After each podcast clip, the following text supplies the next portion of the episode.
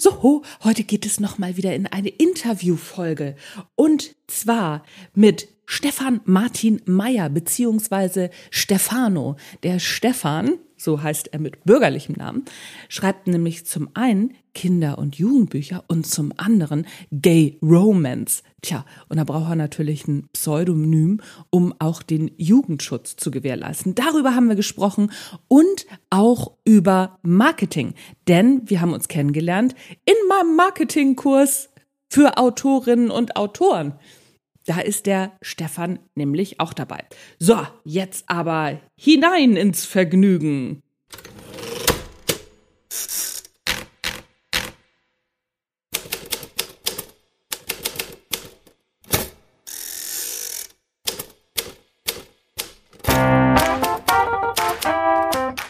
Moin zusammen und herzlich willkommen beim Erfolgreich Schreiben Podcast, dein Lieblingspodcast rund ums Schreiben, in dem erfolgreiche AutorInnen ihre Schreibgeheimnisse verraten und aus ihrem Leben plaudern. Außerdem bekommst du praktische Schreibtipps, tolle Impulse und Motivationskicks für deinen Schreibprozess und deinen Weg zum eigenen Buch. Mein Name ist Anja Niekerken und ich freue mich, dass du dabei bist.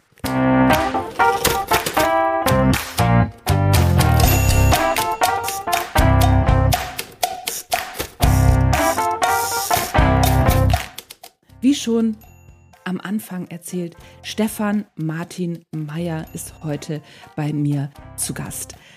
Geboren in Osnabrück hat er Germanistik, Skandinavistik und Philosophie in Köln studiert, arbeitet in diversen Verlagen, Buchhandlungen oder arbeitete sogar auch für ein Auktionshaus und eine Wuppertaler Eventagentur.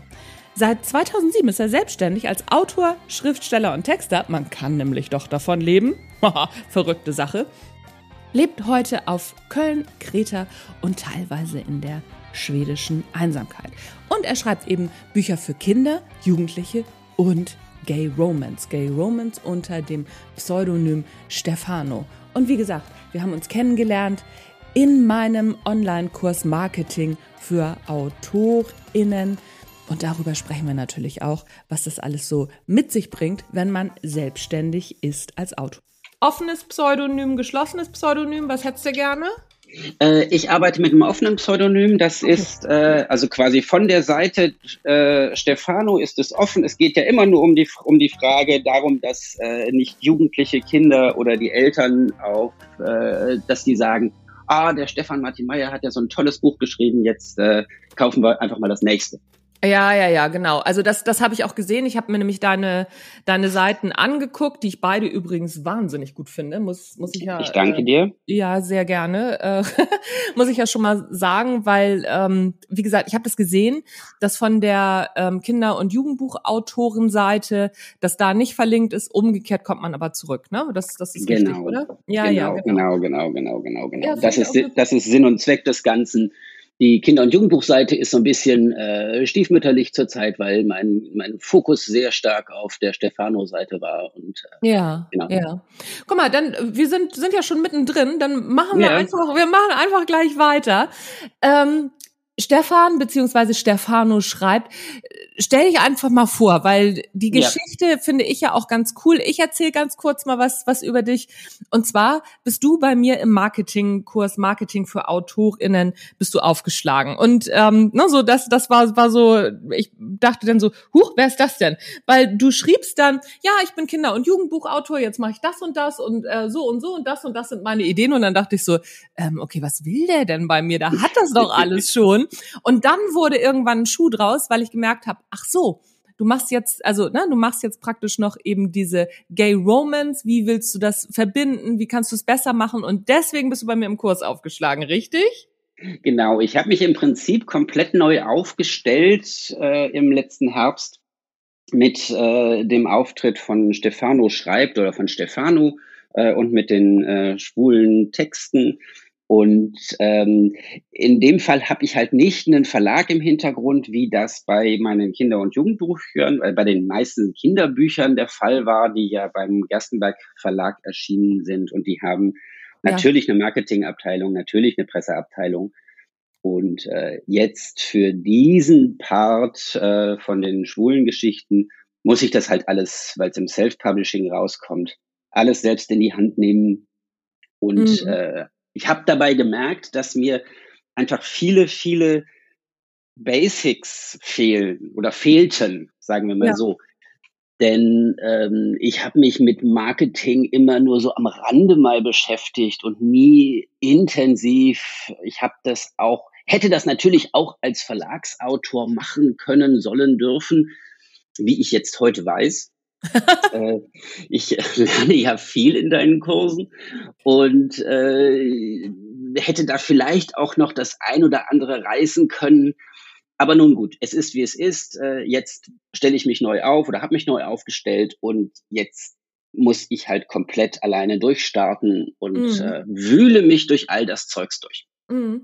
Ich würde gerne mal da einsteigen, dass du gesagt hast, so ja, ich mache das jetzt im Self-Publishing. Ich habe das ja gesehen, ich habe das auf deiner Seite auch gelesen, dass du ähm, sagst, dass gerade diese Gay-Romance-Geschichten, dass da auch nicht so viel, ja, sag ich mal, Gegenliebe von Verlagen dir jetzt entgegenschlägt, dass die gesagt haben, ja, ganz, ganz nice, aber nee. Wobei ja aber auf der Kinder, also auf der Kinderbuchseite, du auch schon diese Themen anschlägst. Was glaubst du, wo ist der Unterschied? Ähm, das mit der Gegenliebe, das ist so ein bisschen äh, äh zweischneidig. Mhm. Also zum einen habe ich äh, tatsächlich auch immer wieder mit Agenten und mit Agenturen zusammengearbeitet und habe denen dann damals mein Jugendbuchprojekt geschickt. Ja. Und äh, da war dann, das ist allerdings jetzt auch schon eine Weile her, die Rückmeldung, nee, dafür gibt's keinen Markt.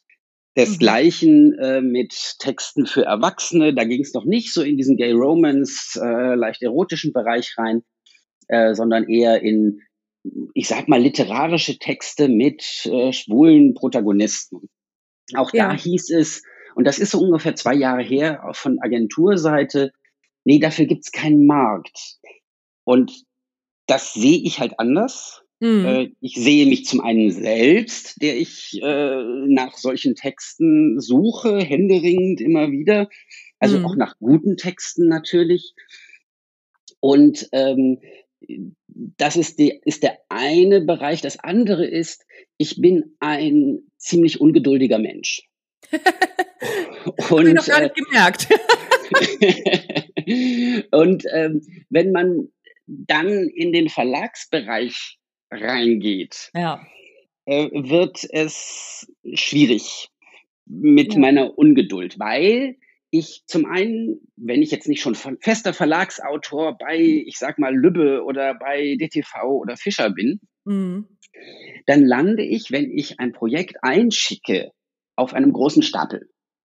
Äh, ich hörte mal von so großen Publikumsverlagen wie Fischer, DTV etc., dass die etwa 2000 unverlangt eingesandte Manuskripte pro Monat bekommen, von denen etwa ein bis zwei Promille nachher zu Büchern gemacht werden. Bist du sicher, dass das 2000 pro Monat sind? Bist du sicher, also ich habe irgendwie ja. so, so pro Woche.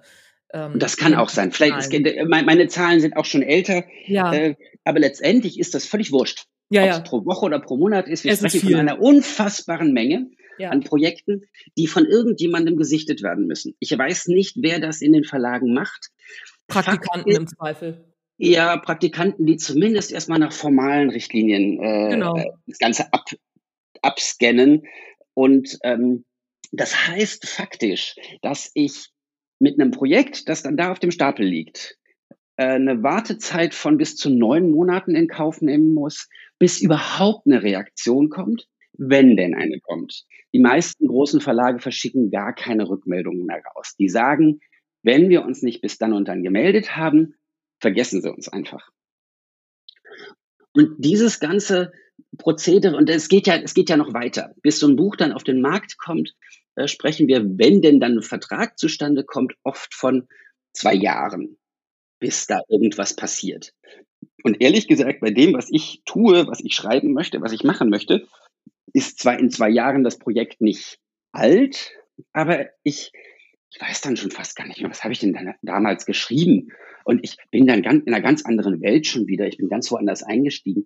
Und diese Geduld habe ich nicht. Und da habe ich irgendwann gesagt, so, nee, ich, ich mache das jetzt einfach allein, ähm, gehe das Risiko ein. Ich hatte das große Glück, dass natürlich durch, äh, ich hatte das große Glück, dass Corona kam, sag ich mal so, ähm, weil in Folge von Corona Stipendien ausgeschrieben worden sind. Vom Land Nordrhein-Westfalen, von der Verwertungsgesellschaft Wort. Ähm, die waren relativ gut dotiert, äh, liefen dann immer über mehrere Monate und ähm, infolgedessen konnte ich mich mit mehr Ruhe hinsetzen. Ich konnte äh, eine Lektorin bezahlen äh, und eine Korrektorin bezahlen. Den Buchsatz mache ich selbst, wenn es ans gedruckte Buch geht. Und ich hatte da nicht so die ganz große, dieses ganz große Damoklesschwert über mir schweben, dass ich jetzt mehrere tausend Euro ausgebe. So ein Lektorat kostet ja mal zwischen 1500 und 2000 oder 2500 Euro. Das ist ähm, aber noch günstig. Also, ne, das, ähm, weil wenn, also aber nur Lektorat, ne, ohne Korrektorat oder mit Korrektorat. Genau, nur das, Le nur das Lektorat. Ah ja, okay. Ähm, ja, ja. Das Korrektorat kommt noch mal drauf. Genau. Ich muss dazu sagen, ich habe da jetzt eine Lektorin, mit der ich auch befreundet bin, der ich von Anfang an immer gesagt habe, ich, ich hasse Freundschaftspreise, machen wir einen fairen Preis. Und die hat aber, glaube ich, einfach auch mit viel Spaß an der ganzen Sache gearbeitet. Die hat sich sehr reingehängt. Das war nicht irgendwie so eine ich suche mir eine, nicht so ein Fall, ich suche mir eine Lektorin bei äh, günstiger.de oder was auch immer, ähm, die mir dann den besten Preis macht, sondern ich habe die genommen, mit der ich gut arbeiten kann und wir haben sehr intensiv an den Texten gearbeitet. Das finde ich auch wahnsinnig wichtig. Also da würde ich gerne einmal drauf einsteigen, ne, so weil gerade im Self-Publishing-Bereich sagen mir auch ganz viele Self-Publisher und Self-Publisherinnen, es ist einfach noch sehr viel schlechte Qualität da unterwegs. Das ist der Grund, warum Self-Publishing immer noch so ein bisschen so die Schmuddelecke der Bücher ist. Das liegt aber daran, dass die Autorinnen und Autoren nicht bereit sind, den Preis dafür zu zahlen, um mit Verlagen auch zu konkurrieren. Und wir müssen halt einen Preis dafür zahlen, gute Qualität zu liefern. Das ist einfach so. Und das macht es uns oder mir oder denjenigen AutorInnen, die dann da professioneller unterwegs sind, durchaus schwer, weil sie in einen Topf geworfen werden mit den anderen. Ich will jetzt nicht zu viel in die KollegInnen-Schelte reingehen. Ich sage nur so viel dazu. Ich habe sehr, sehr viel gelesen in den letzten Monaten aus dem Bereich Gay Romance, im Self-Publishing, und ich muss sagen, das ist zum Teil haarsträubend. Es gibt einige wirklich gute Leute, die da rumlaufen, die auch eine gute Arbeit machen, die gute Texte schreiben. Aber das, was ich, was mir immer wieder über den Weg läuft, ist, dass die Leute offenbar denken, ich habe irgendwann mal schreiben gelernt, also schreiben ja, als ABCDE, ne? Genau, dieses, ne? Ich bin ähm, äh, meiner Grundschullehrerin Frau Schulz wahnsinnig dankbar, dass sie mir Schreiben beigebracht hat, weil sie die Grundlage gelegt hat. Aber danach, darauf muss man dann halt irgendwann Handwerkszeug satteln und viel Leseerfahrung satteln. Und wenn mir irgendwelche Leute sagen so, ja, ich schreibe ja aber doch schon seit ich sechs bin. Und damit meinen die tatsächlich nicht nur Buchstaben hintereinander setzen, sondern Geschichten schreiben. Dann frage ich mich manchmal, was habt ihr denn bitte in den vergangenen 30 Jahren gelernt? Ja, ja, ja, du hast da, hast du, hast du vollkommen recht, ne? Also so weil so ein Schulaufsatz oder ähm, selber mal eine kleine Geschichte schreiben ist ein, ein wahnsinniger Unterschied, ne? So und man braucht wirklich, man braucht Korrektorat, man braucht Lektorat, Anschlussfehler, also nicht nur Anschlussfehler, sondern auch überhaupt Logikfehler oder auch im Sinne von, ist das eine erzählenswerte Geschichte? Also ich habe zum Beispiel immer drei ähm, drei, drei Profis, die meine Bücher auch immer gegenlesen, ne? so eine Journalistin, mhm. ein, ähm, ein, ein Krimi-Autor und ähm, eine Freundin aus dem, aus dem Coaching-Bereich. Ne? So die drei mhm. lesen zusätzlich immer meine Sachbücher und sagen mir, ja, kannst du so machen oder nee, kannst du so nicht machen. Weil so manche Dinge, da braucht man einfach ein, ein drittes, viertes oder fünftes Auge, das, das sieht man selber nicht. Vor allen Dingen nicht, wenn man in seine Ideen verliebt ist. Und manchmal muss man dann auch ähm, seine, seine tollen Ideen killen, weil sie gar nichts bringen. Und das kriegt man nur hin, wenn man professionell arbeitet und sich professionelle Hilfe holt und auch professionell an sich selber wächst und lernt, finde ich. Ich glaube, dass es sogar noch einen ganz wichtigen Schritt vorher gibt. Nämlich den, ähm, wie, wie schreibe ich denn überhaupt? Wie, wie kommt ein gutes Schreiben zustande? Das heißt, ich beschäftige mich mit äh, Figurenaufbau, Figurenkonstellationen. Wie sieht eine Figur aus? Wie fühlt die? Was macht die? Was hat die für einen Background? Was hat die für, für Vorlieben? Was hat sie für Abneigungen? Dann geht's aber auch weiter über das klassische Vorgehen. Ich habe das im Grunde gelernt äh, äh, in einem Bereich, der fürs Filmdrehbuch gedacht war. Beim Kölner Filmhaus gab es mal so Workshops, die zogen sich über viele Monate. Da traf man sich dann irgendwie einmal im Monat für ein langes Wochenende mit einer Zwölfergruppe und hat Texte besprochen. Jeder hatte ein eigenes Projekt. Dafür ging es darum, dass man eine, eine Headline entwickelt, äh, dass man irgendwann ein Exposé entwickelt, dass man die Figuren rausarbeitet und sich Schritt für Schritt in eine, eine, eine ähm, schreibbare, umsetzbare Struktur begibt. Und dafür muss ich mich einfach mit Dramaturgie auseinandersetzen. Dafür, ich muss mich nicht äh, der klassischen Heldenreise unterwerfen. Es gibt da diverse andere Modelle, die auch gut funktionieren. Ich bin da gerade eigentlich eher bei so einem Sequenzmodell, in dem man einen Text in acht Sequenzen unterteilt und äh, in der klassischen Dreiaktstruktur.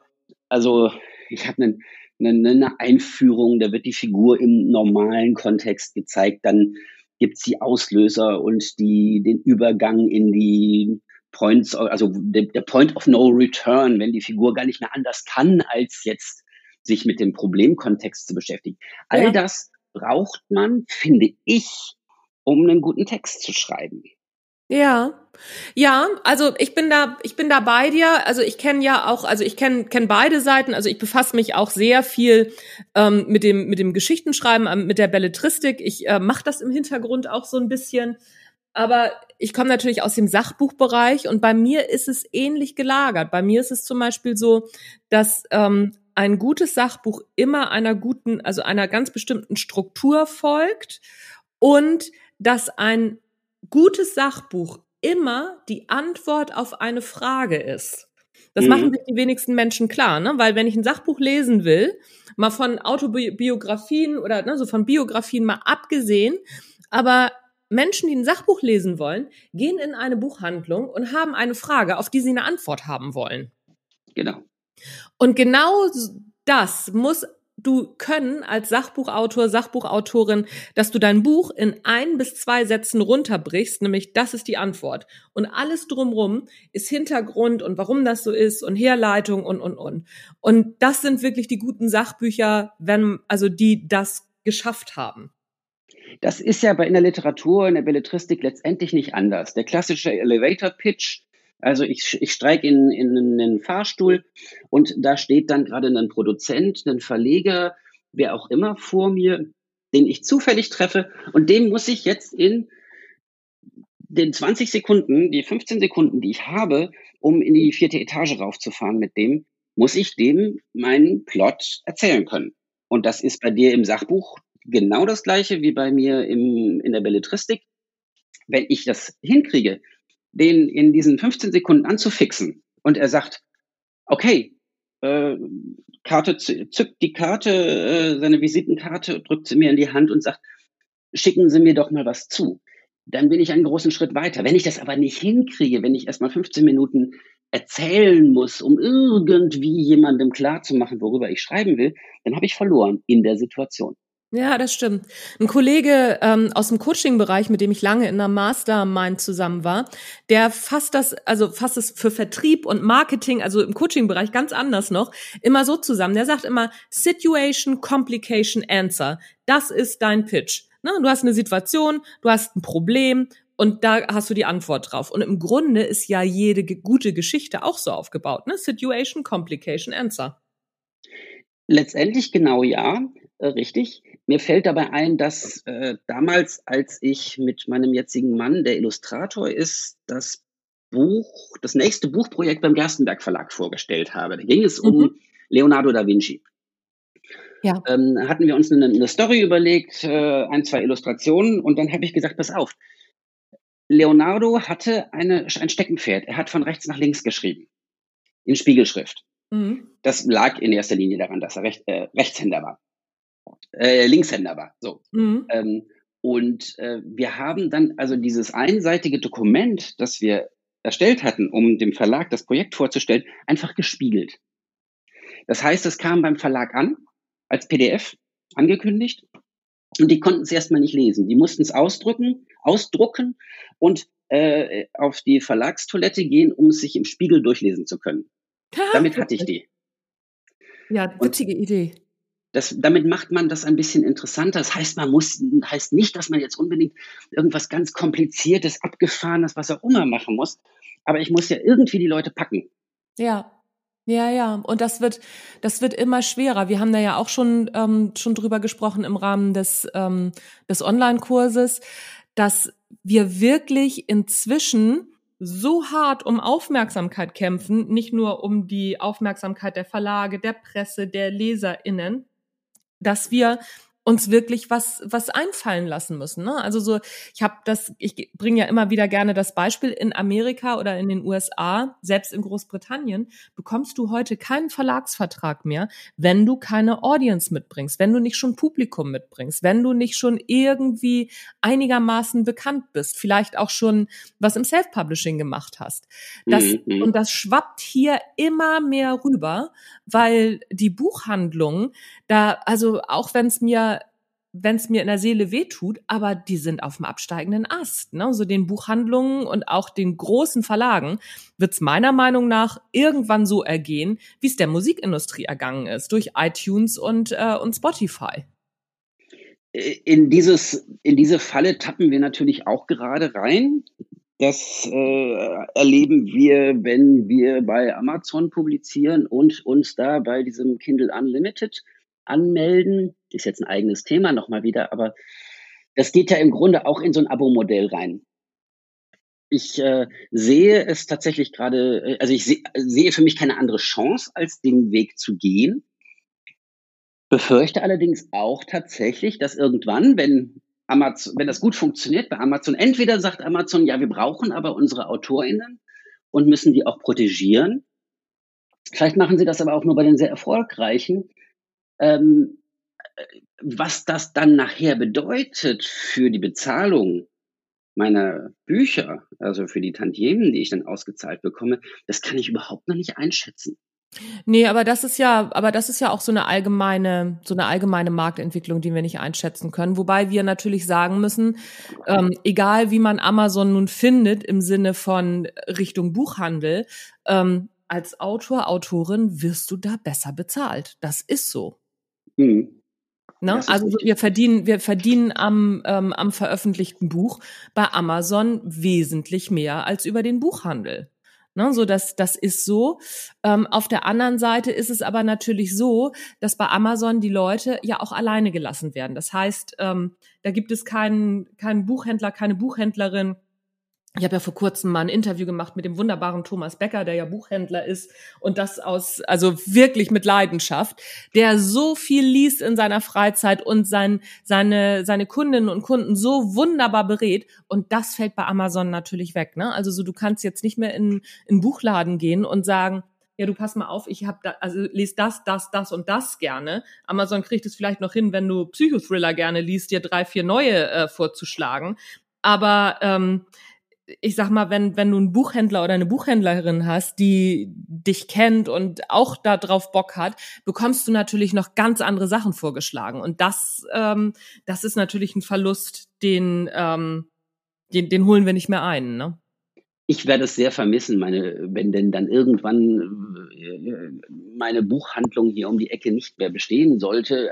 Ich hoffe, dass sie möglichst lange besteht, weil ich da eine Buchhändlerin habe, die weiß genau, was ich lese. Wir haben einen ähnlich, ähnlichen Geschmack. Das ist schon mal gut. Und dann kommt dazu, dass sie mir plötzlich, kommt sie aus der Ecke geschossen und sagt, ach guck mal, Stefan, äh, du bist ja schön, dass du da bist. Ich habe dir mal einfach hier probehalber dieses Buch hier bestellt. Das könnte dich interessieren. Musste nicht nehmen, kannst du machen. Und ich sag mal so, in 80 Prozent der Fälle liegt sie richtig. Ja, ja, wobei, also wie gesagt, ich habe, also ich habe wirklich die Befürchtung. Früher in den Plattenläden war das ja auch so, weil also ich bin noch äh, diese diese Generation, du ja auch. Wir sind ja gar nicht so weit auseinander im Alter. Ähm, also ich bin auch noch in hier in den Plattenladen ums Eck gegangen und der Typ wusste genau, was ich höre und ähm, hat mir dann auch gesagt, hier guck mal, willst du hier mal reinhören und ähm, das war im Prinzip ähnlich. Ne? Das ist jetzt auch weg. Wobei du kannst natürlich in alles jetzt reinhören. Ich bin mal gespannt, ähm, wie, wie das werden wird, ne? weil ja auch die gesamte Musikindustrie und auch die ganzen Künstlerinnen und Künstler mussten sich ja wirklich ändern. Ne? Dafür gibt's heute mehr Konzerte. Mal gucken, wo es in unsere Richtung geht, oder? Mal gucken, was es bei das uns ist, Das ist richtig. Also bei den Musikern ist es ja so, dass sie, dass sie, soweit ich das weiß, äh, wenn wir mal so 30 Jahre zurückdenken, tendenziell das meiste Geld über Plattenverkäufe oder dann irgendwann die aufkommenden CD-Verkäufe verdient haben und die Konzerte waren so quasi äh, Promotion-Touren und äh, natürlich auch für das Feeling der, der, der, sowohl der Musiker als auch der, äh, der Zielgruppen richtig. In welche Richtung sich das bei uns bewegt, weiß ich nicht. Also ich kenne es tatsächlich aus dem Kinderbuchmarkt äh, intensiv intensiv, also wie ich finde, für mich persönlich zu intensiv. Ähm, es gibt auf dem Kinderbuchmarkt sehr wenige deutsche AutorInnen, die von den reinen Buchverkäufen leben können. Das ist äh, sehr bedauerlich, weil ich äh, fantastische KollegInnen habe, die großartige Bücher schreiben. Die verdienen ihren Lebensunterhalt durch Lesungen. Und ähm, das bedeutet, dass sie sehr viel rumreisen. Ich habe das auch eine Weile getan und ich habe dann äh, in 2018 war das, habe ich 80 Lesungen gemacht und äh, das ist wenig. Ich habe mich jetzt neulich mit äh, einem Kollegen, mit dem Rüdiger Bertram, der gerade den Pfad als Film rausgebracht hat, äh, eigentlich ein relativ sehr, sehr umtriebiger Kollege. Und der erzählte mir, ich glaube, im Juni, dass er bis zu dem Zeitpunkt also in einem halben Jahr schon 150 Lesungen gemacht hatte. Ja, das ist auch ganz schön ordentlich. Das ist viel, ja. Das Und ist mir ist es leider, mir ist es leider an die, an die Nieren gegangen, dann irgendwann diese ja. ganze Rumreiserei, dieses die ganze Planen von, von, von, von äh, Projekten, von immer wieder Aushandeln von Honoraren etc ähm, das ist mir ehrlich gesagt irgendwann so auf den Sack gegangen, mhm. dass ich äh, gesagt habe, ich tue das nicht mehr. Ich mache das ja. nicht. Das ist ja, nicht ja, meine Welt. Ich gehöre auch nicht ne? auf die Bühne. Ja, ja, ja, das ist, das ist ein großes Thema auch bei vielen Autorinnen und Autoren. Bei mir ist es ja Gott sei Dank anders. Ich bin ja ne, so, oh Bühne, wunderbar, rauf da. ähm, und von daher ähm, ist es, ist es schon so, dass ich natürlich gerade auch im Sachbuchbereich da natürlich auch sehr viel Geld verdienen kann bei Unternehmen und ne, so, wenn ich da engagiert werde, das, äh, das, das ist immer eine große Freude. Das, aber das muss man überlegen, ob man dafür gemacht ist. Das, das stimmt schon. Das ist, ähm, aber es ist natürlich auch blöd, wenn man gerade in einem Bereich unterwegs ist, äh, wo man vom Buch selber nicht leben kann oder ne, so oder selten gut leben kann und wo man eigentlich diese ganzen Nebengeschäfte braucht. Und das ist es ja auch ganz oft dass wir als Autor oder Autorin diese Nebengeschäfte brauchen, um davon leben zu können. Ne? Der Unterschied zwischen Kinderbuch und Erwachsenenbuch ist dann, was Veranstaltungen angeht, einfach nochmal ganz klar über Schulen, Bibliotheken etc. Mm. werden viele Lesungen gemacht. Es gibt äh, Institutionen, die sich darum kümmern, der Bödecker-Kreis etc aber auch Festivals und äh, sehr engagierte LehrerInnen oder BibliothekarInnen, die äh, das anbieten, die haben Budgets dafür etc. Im Erwachsenenbereich ist das bei weitem nicht so publik. Da gibt's dann eher mal entweder die kleine Lesung um die Ecke von der Autorin, die im Stadtviertel wohnt. Ja. Oder der große Erfolgsautor, der jetzt äh, auf Promotion Tour geht. Ja. Ähm, aber die Masse an Veranstaltungen für Erwachsenen, erwachsene Leser, die gibt es in keiner Weise vergleichbar wie im Kinderbuch. Das Jugendbuch können ja. wir komplett ausklammern. Da finden im Grunde Da findet gar nichts statt, ne? Es doch, es findet was statt. Auch da gibt es ganz fantastische KollegInnen, die ich kenne, die äh, auch eine, eine wunderbare Performance auf der Bühne abliefern. Aber das ist, das geht halt echt an die Nieren. Das geht, das ist äh, anstrengend. Ja. Das ist richtig harte Arbeit. Ja, ja, das ist, also das, das darf man auf gar keinen Fall unterschätzen. Ähm, in meinem Trainerkolleginnenkreis lachen da auch viele drüber. Also viele äh, kennen, kennen die Geschichte. Ich habe früher ganz normal Seminare gegeben ne, für Führungskräfte. Mhm. Und dadurch bin ich ja auch zum Sachbuchschreiben gekommen. Das ist ja so ein, so ein Stück weit meine Geschichte. Und ähm, da, dann bin ich natürlich, weil ich eben auch schon ein Buch geschrieben hatte, bin ich dann angefragt worden für einen größeren, wirklich einen relativ großen Kongress in St. Anton Vorarlberg, ob mhm. ich einen Vortrag halten könnte. Und ich habe gedacht, na ja, komm, ne, kannst du ja, also das wirst du ja wohl machen können, da 20 Minuten zu quatschen, das kriegst du schon hin. Und ich habe mhm. das ja bei Kolleginnen und Kollegen schon gesehen, dann mache ich das einfach mal. Das hatte ich so ein bisschen unterschätzt, wie viel Arbeit das ist. Oder auch, was es braucht, um wirklich einen guten, unterhaltsamen Vortrag zu halten. Aber in meiner, also ne, unendlichen, ja, keine Ahnung, in meinem unendlichen Größenwahn habe ich gedacht, ja, ja, mache ich. Und dann habe ich erfahren, was das für ein Kongress ist, wie groß der ist, wie viel Geld ich dafür bekomme und dass ich nach Joey Kelly sprechen soll. Ah ja, wie schön. und es ist wirklich, also es war für die für die Zuhörerinnen und Zuhörer war es völlig okay, ne? So, aber ich im, also ich für mich wusste, was alles schiefgegangen ist, was alles nicht geklappt hat und ähm, bin dann natürlich auch erstmal in, ins Training gegangen bei einer Kollegin und habe mich erstmal schulen lassen und seitdem halte ich auch wirklich gute Vorträge. ja, das muss man halt auch gut durchplanen und das muss man sich gut überlegen, wie das Ganze denn dann strukturiert ist. Im Kinderbuchbereich habe ich das mit weil ich ja nun äh, im, äh, im Bereich Bilderbuch äh, im Prinzip unterwegs war. Ich habe meinen Beamer mal mitgeschleppt. Ich habe äh, äh, relativ aufwendige PowerPoints gehabt, mit denen ich dann Bilder aus den Büchern gezeigt habe, Kurzfilmchen und solche Sachen. Und ähm, äh, das ging gut. Coole Idee. Ich, ja, ja ähm, ich, ich, fand einfach, das brauchte es, damit die Kinder verstehen, wie ich, also beispielsweise bei einem Zeppelin-Buch, wie sieht so ein Zeppelin aus? Wie, wie sieht das wenn, aus, wenn so ein Ding abstürzt? Da hatte ich die Aufmerksamkeit dann immer wieder. Ja, klar. Kindern, wenn ja, das Ding super. brennend runterkommt. Und ähm, das ist äh, viel Aufwand gewesen. Das hat bedeutet, dass ich sehr genau durchplane, wie dieses, diese Lesung abläuft. Und man muss dazu, ich will das jetzt nicht kleinreden, was das im Erwachsenenbereich ist, weil ich da viel zu wenig Erfahrung habe. Erwachsene sind ja durch die Dinge, die sie gelernt haben, so sozialisiert, dass sie Geduld mitbringen, in der Regel. Also jetzt nicht, wenn ich da auftrete, weil ich ja ungeduldig bin. ähm, aber äh, grundsätzlich heißt das, die Leute das Publikum sitzt da und selbst wenn die sagen, okay, ich habe jetzt 15 Euro dafür ausgegeben, ich stelle jetzt fest, das ist nicht ganz so mein Ding, mhm. dann bleiben die trotzdem eine Stunde, anderthalb da sitzen und äh, hören irgendwie zu, versuchen auf, aufmerksam zu wirken, was auch immer. Bei Kindern ist das anders. Wenn die keinen Bock darauf haben und äh, die haben sich das ja in der Regel nicht ausgesucht, dass sie da sitzen, ja, ja, ja. Äh, führt das dazu, dass sie äh, ihre Klettverschlüsse entdecken. Und äh, wenn du eine Gruppe von 65 Kindern hast, von denen fünf Kinder ihre Klettverschlüsse in der ersten Reihe entdeckt haben an den Schuhen, äh, dann fängst du an, pädagogisch wirksam zu werden und bist raus aus deinem Vortrag. Ja, ja, ja. Ja, ja, klar. Also so, das ist, äh, aber ich finde das ja auch cool, die Klettverschlüsse entdecken. Das, äh, das Unfassbar, das, sag ich dir. Die machen ja, einen ja. Krach. Ja, ja, ja, ja, das, das, das hat was.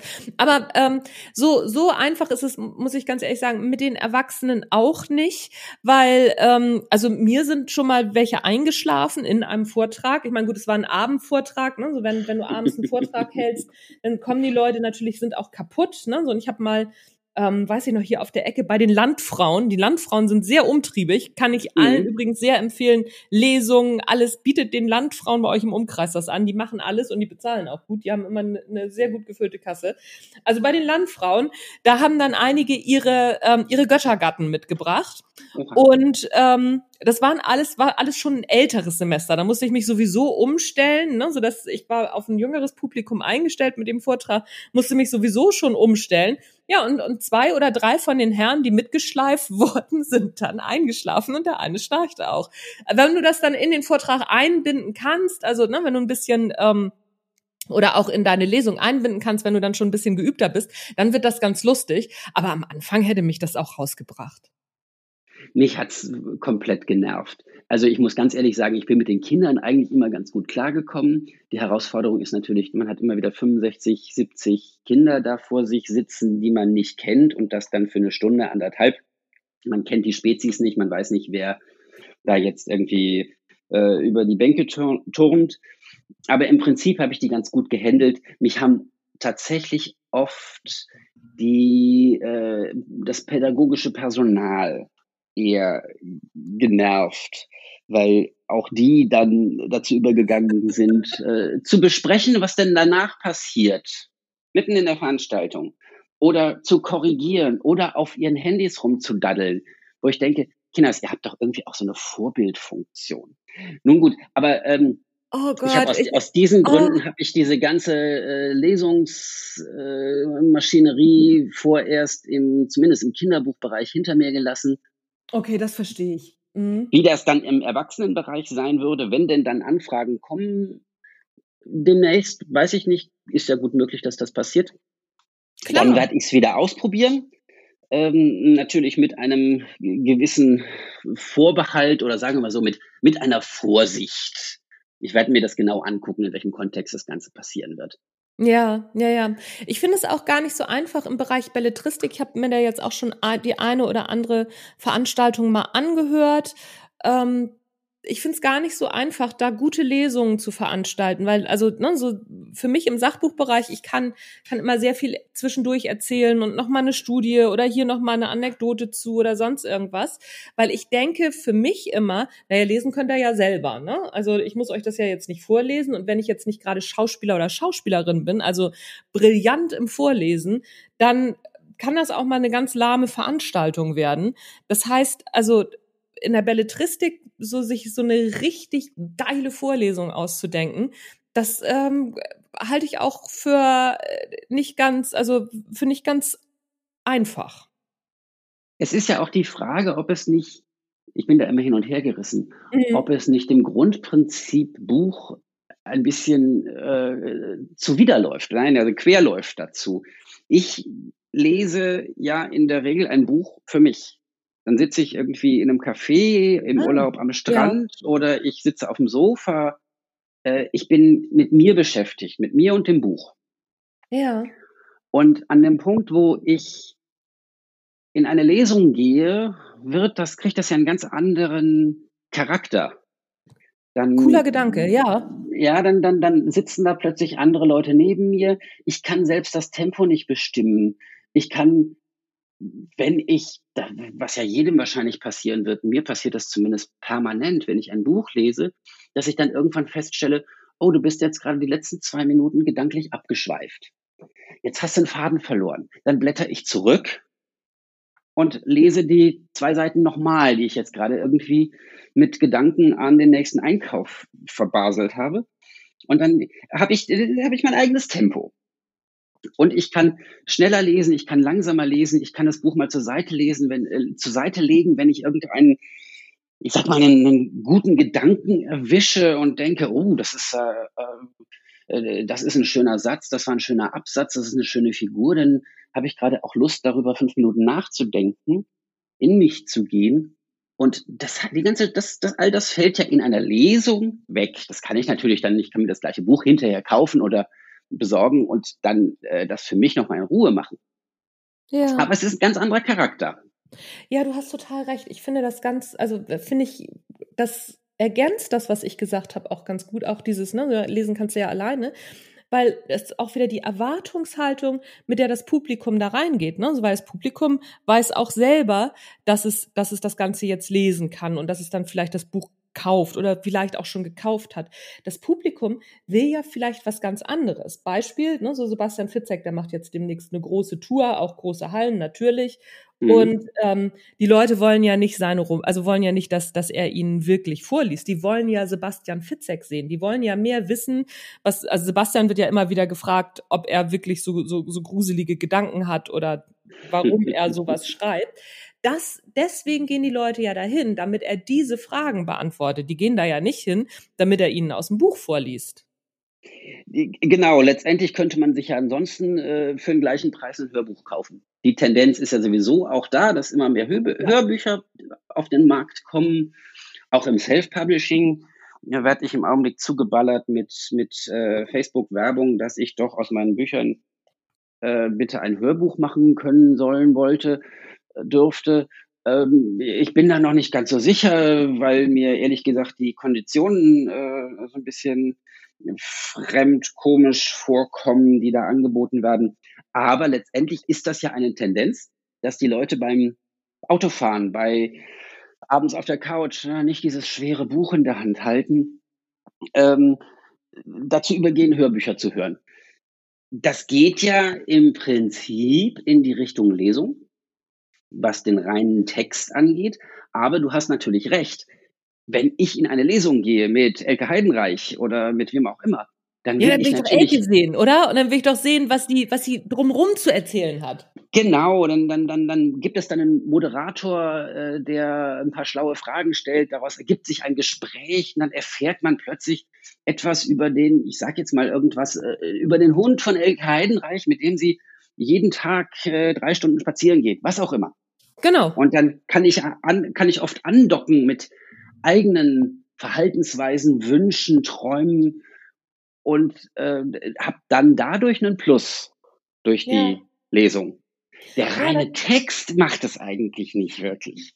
Nee, genau. Und da sind wir natürlich auch wieder, also da schließt sich so für mich auch ein Stück weit wieder dieser Kreis Marketing, ne? so dass wir als Autorinnen oder Autoren, dass wir eine Marke sind und dass Menschen mit Menschen connecten wollen. Natürlich wollen wir die Geschichten lesen und uns in diese Geschichten reinfallen lassen. Und wenn es geht, auch die nächste Geschichte mit den gleichen Protagonistinnen und Protagonisten lesen. Überhaupt keine Frage. Aber wir wollen doch auch wissen, ey, wer steckt denn dahinter? Und ähm, Ne, so bei dir.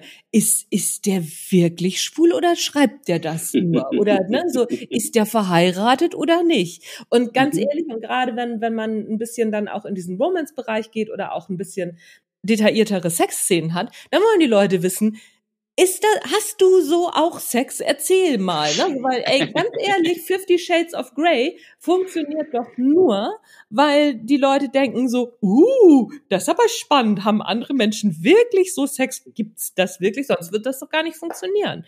Und genau das ist es doch was, was wir dann als AutorInnen, als Marke auch nach außen tragen sollten. Wir müssen jetzt nicht erzählen, so, okay, pass mal auf, ne, so heute Abend mache ich das, das, das und das. Das meine ich damit nicht, sondern auch zu sagen, so ja, hier, das bin ich als Mensch und ähm, das denke ich mir aus und das vielleicht auch nicht. Man kann ja auch ein paar Sachen offen lassen. Ich, ich glaube, es ist auch wichtig, dass man ein paar Dinge offen lässt, weil es dann ja auch äh, eine Neugier befördert. Ich habe mich entschieden, das relativ offen zu transportieren. Mhm. Und äh, das ist auch im Grunde äh, eines meiner Markenzeichen, dass ich schwule Texte quasi aus erster Hand äh, schreibe. Ähm, dass ich also nicht über etwas schreibe, womit ich mich nicht auskenne, sondern ich bin schwul, ich bin mit einem Mann verheiratet mhm. und ich äh, lebe seit äh, ich mich mit 18 geoutet habe mit diesem äh, mit diesem Kontext, in diesem Kontext und äh, kenne mich da halt aus. Ich finde ganz spannend, äh, dass gerade in diesem Bereich Gay Romance ähm, zum einen die Schreibenden in relativ hohem Anteil Frauen sind, von denen ich jetzt mal vermute, dass sie heterosexuell sind, was ich aber nicht weiß. Ähm, das finde ich interessant, Äh, ich stoße dabei immer wieder, wenn ich diese Texte lese, es gibt sehr gute Texte in, von, von Frauen geschrieben, gar nicht, gar keine Frage. Äh, aber ich stoße immer wieder auf Projekte, auf Bücher, in denen ich feststelle, ihr wisst nicht, wie ein männlicher Körper, eine männliche Psyche so funktioniert. Ich, als Vergleich bringe ich immer wieder an, ich würde im Leben nicht auf die Idee kommen, über eine menstruierende Frau zu schreiben weil ich nicht weiß, wie sich das anfühlt. Was macht dieses, wenn man mit Hormonen überschwemmt wird, was macht das mit, mit, mit der Psyche? Äh, ich kenne diese Schmerzen, die mit damit zusammenhängen, unter Umständen nicht. Also ich würde das nicht anfassen, das Thema. Ja, wobei auf der anderen Seite ist es ja aber auch so, ne, so nehme ich halt Sebastian jetzt nochmal als, als Beispiel, der weiß ja auch nicht, wie man Menschen umbringt und beschreibt es trotzdem. Weißt du, also so, ähm, das. Da gehen wir aber in einen ganz anderen Bereich rein, finde ich. Da gehen wir in so eine Fiktion rein. Und da ja, wollen wir ja du? auch eine gewisse, ja, ich finde, also. Ähm, nee, das, das, das, das finde ich nicht, weil das wird ja auch die Psyche der Menschen beschrieben. Oder nehmen wir, ähm, Tom Harris, der, der Hannibal Lecter geschrieben mhm, hat. Mhm. Ne, so das Buch Hannibal, das ist ja, also finde ich, das, das beste Buch, weil da wird ja über diesen Gedankenpalast geschrieben, in dem Hannibal, also, ne, in dem Hannibal ja. lebt. Und das ja. ist ja so ein, es gibt ja dieses Konstrukt des Gedankenpalastes und das ist so brillant geschrieben. Und dann hat man ihn mal gefragt im Interview, ne, so ob er dieses Konstrukt, ob er das auch nutzt. Und er so, nö, fand ich nur spannend.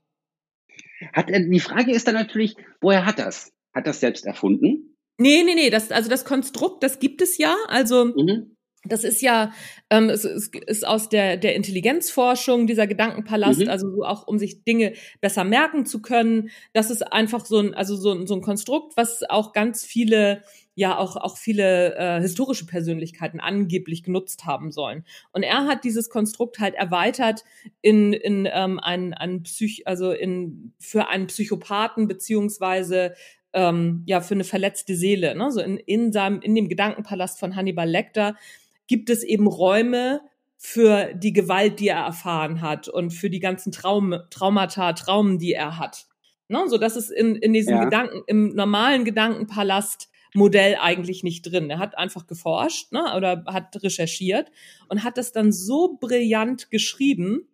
Ich glaube, dass ähm, ich glaube, dass beides stimmt. Ich glaube, dass zum einen stimmt, was du sagst, ne? So, ja, du kannst ja, du weißt ja gar nicht, wie, wie so ein, so ein männlicher Körper funktioniert, wenn du das als Frau beschreibst und umgekehrt. Das stimmt. Aber auf der anderen Seite gibt es Dinge, die man beobachtet und dann weiterspinnt, die Menschen, die drin sind in dem Thema, nicht mehr sehen, weil wir ja blind werden für bestimmte Dinge und nicht mehr ausbauen können. Ich glaube, dass beides stimmt, wenn es denn gut gemacht ist. ist ich würde aber ganz gerne doch noch ein Argument für meine Sichtweise äh, bringen, gerne. weil ähm, wenn wir äh, Hannibal Lecter nehmen ja. ähm, und dieses, diesen Gedankenpalast, dann habe ich als Leser, wenn ich das lese, ja auch keinen Zugriff auf eigene Erfahrungen, in denen ich eine solche Gewalt, solche Gewaltexzesse auslebe. Das heißt, ich kann mich in gewisser Hinsicht darauf verlassen oder muss mich darauf verlassen, dass der Autor etwas schreibt, womit er sich auskennt.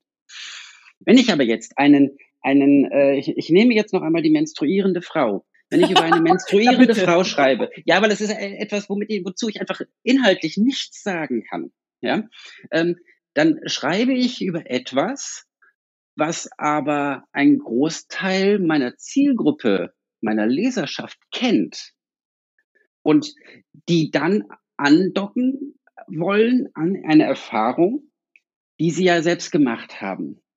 Und das unterscheidet mich von einem Krimi-Autor, oder einem Thriller-Autor, bei dem ich ja, äh, oder auch Spiona äh, Spionagegeschichten, was auch immer, ähm, selbst wenn ich äh, einen Karl May nehme, äh, der ja auch gerade wieder schön in der Presse ist, ähm, der, dann, dann ähm, zumindest zu der Zeit, als Karl May geschrieben hat, war ja kaum jemand in diesem amerikanischen mittleren Westen mit den äh, Natives, äh, äh, äh, es kannte die ja niemand es konnte niemand an, inhaltlich andocken.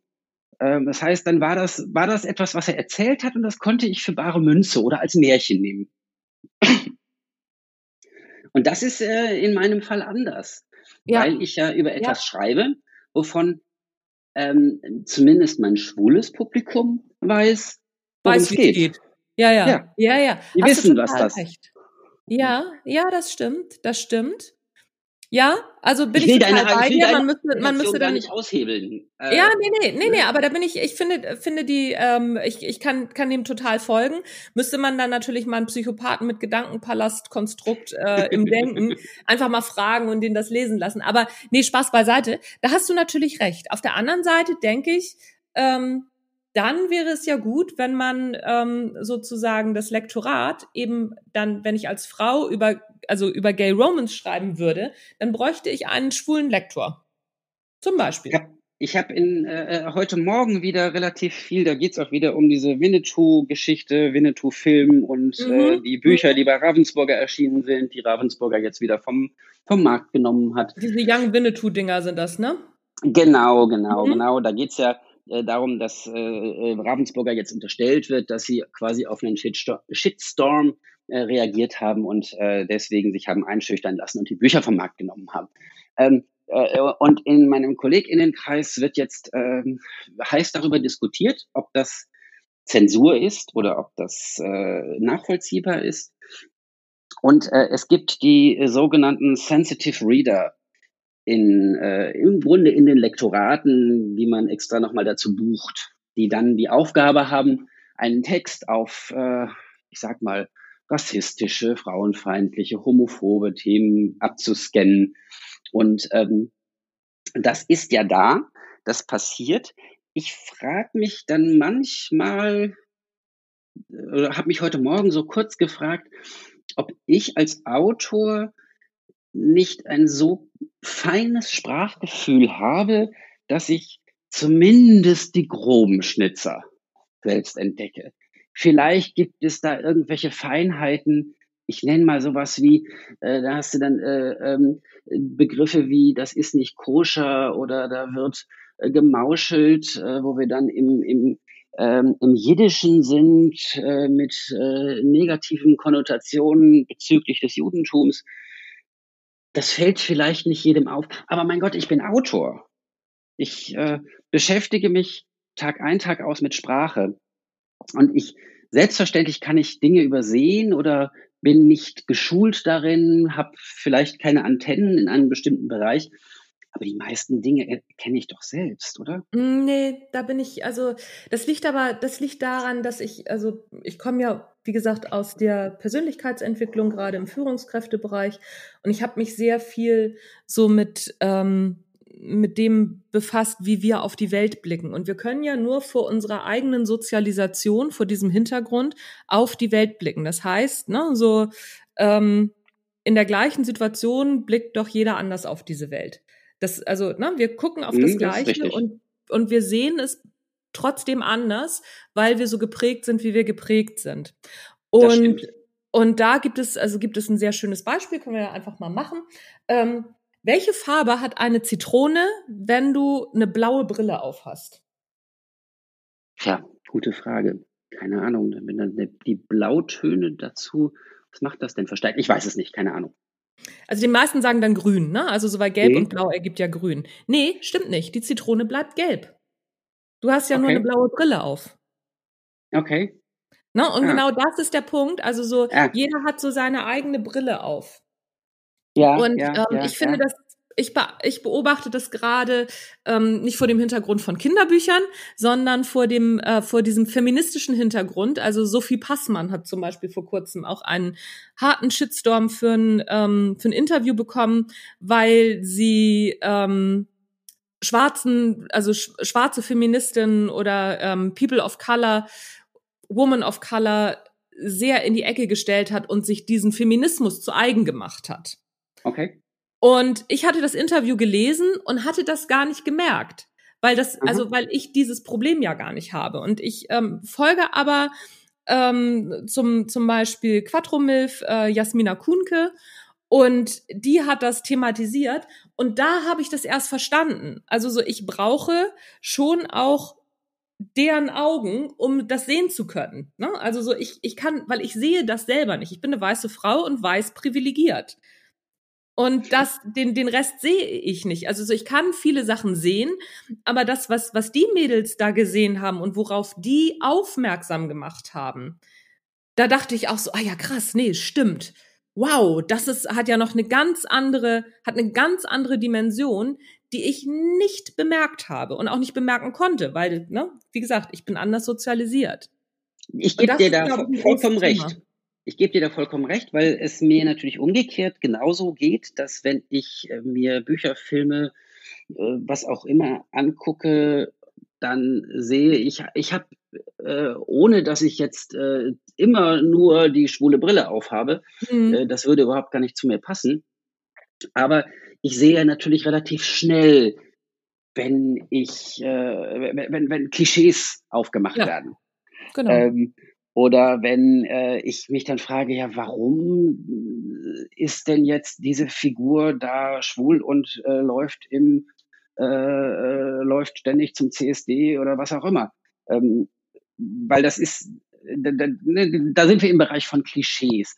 Oder dass diese Figuren komplett fehlen in Kontexten, in Büchern und ich mir dann wünsche, oh mein Gott, Entschuldigung, müsstest ja jetzt wenigstens mal irgendwie eine schwule, eine queere, eine lesbische Figur mit einbauen. Ähm, oder auch wo Beschreibungen stattfinden, Zuschreibungen stattfinden, die äh, ich unangenehm finde. Ja. Insofern hast du natürlich vollkommen recht. Ja, genau. Und das ist, also, und deswegen glaube ich das schon, dass das, ähm, dass da im Lektorat auch jetzt neue Herausforderungen sind. Ne? Natürlich auch bei uns Autorinnen und Autoren. Ne? So, ich will uns da auf gar keinen Fall aus der Verantwortung nehmen. Wir müssen da hingucken. Das ist auch unsere Verantwortung, soweit wir können. Und dann ist es aber, glaube ich, wirklich wichtig, dass, wenn wir es im Self-Publishing machen, dass wir uns einen Konterpart suchen, als Lektor, als Lektorin, die oder der das wirklich richtig nochmal mit anderen Augen auch sehen kann und nochmal sagen kann, du pass mal auf, hier, das, das ist ein Thema, wenn es dann Thema im Buch auch ist. Ne? Mm, mm, das ist richtig, ja, ja, ja. Ich, ähm, äh, mir ging gerade durch den Kopf, dass ich äh, äh, natürlich jetzt auch wieder irgendwie Geld zusammenkratzen muss für das nächste Buchprojekt, damit das auch lektoriert werden kann, denn im Augenblick sind die Stipendien, von denen ich vorhin gesprochen habe, ausgelaufen. Mhm. Und äh, ich das als eine wahnsinnige Bereicherung empfunden habe, eine äh, engagierte Lektorin an meiner Seite zu wissen.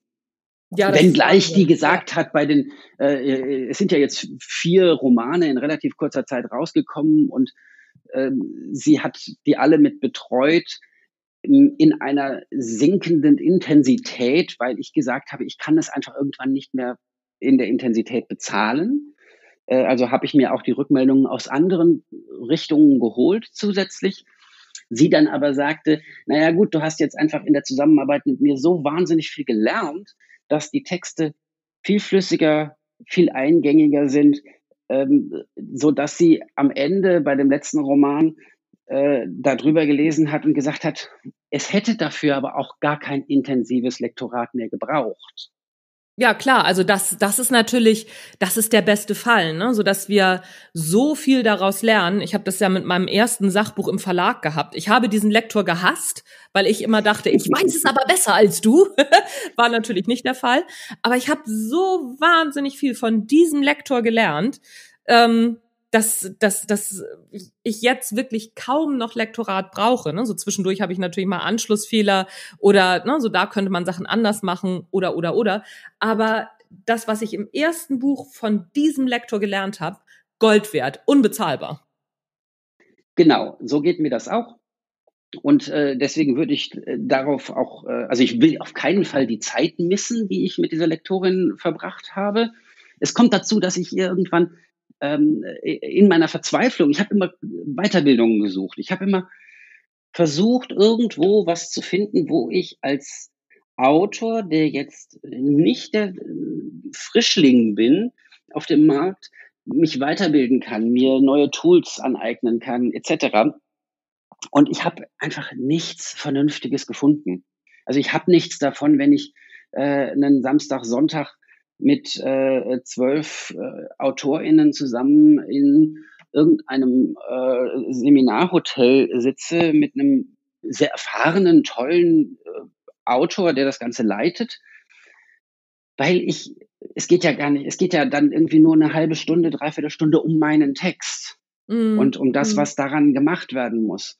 Äh, es geht die meiste Zeit um die Texte von den anderen, an denen ich natürlich auch lernen kann, aber an denen ich ehrlich gesagt dann inhaltlich relativ wenig Interesse habe. Ja, Weil ja, ja, ich will ja lernen für mich, für meine Texte, so dass ich dann irgendwann dazu übergegangen bin, meiner Lektorin zu sagen, pass auf, ich finde solche Seminare nicht. Ich finde solche Weiterbildungen nicht. Ich nehme dich jetzt quasi in einem 1 zu 1 Coaching als ja, meine Seminarleiterin, äh, als meine Lehrerin. Mega Idee. Lerne mit dir und an dir in der Auseinandersetzung mit dir. Sie hat sich darauf eingelassen, da bin ich sehr froh drum.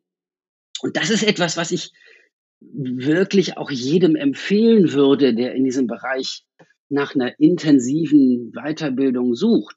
Denn für ein gutes Seminar irgendwo zahle ich ganz gerne auch mal 500, 800 Euro. Mindestens, äh, ja.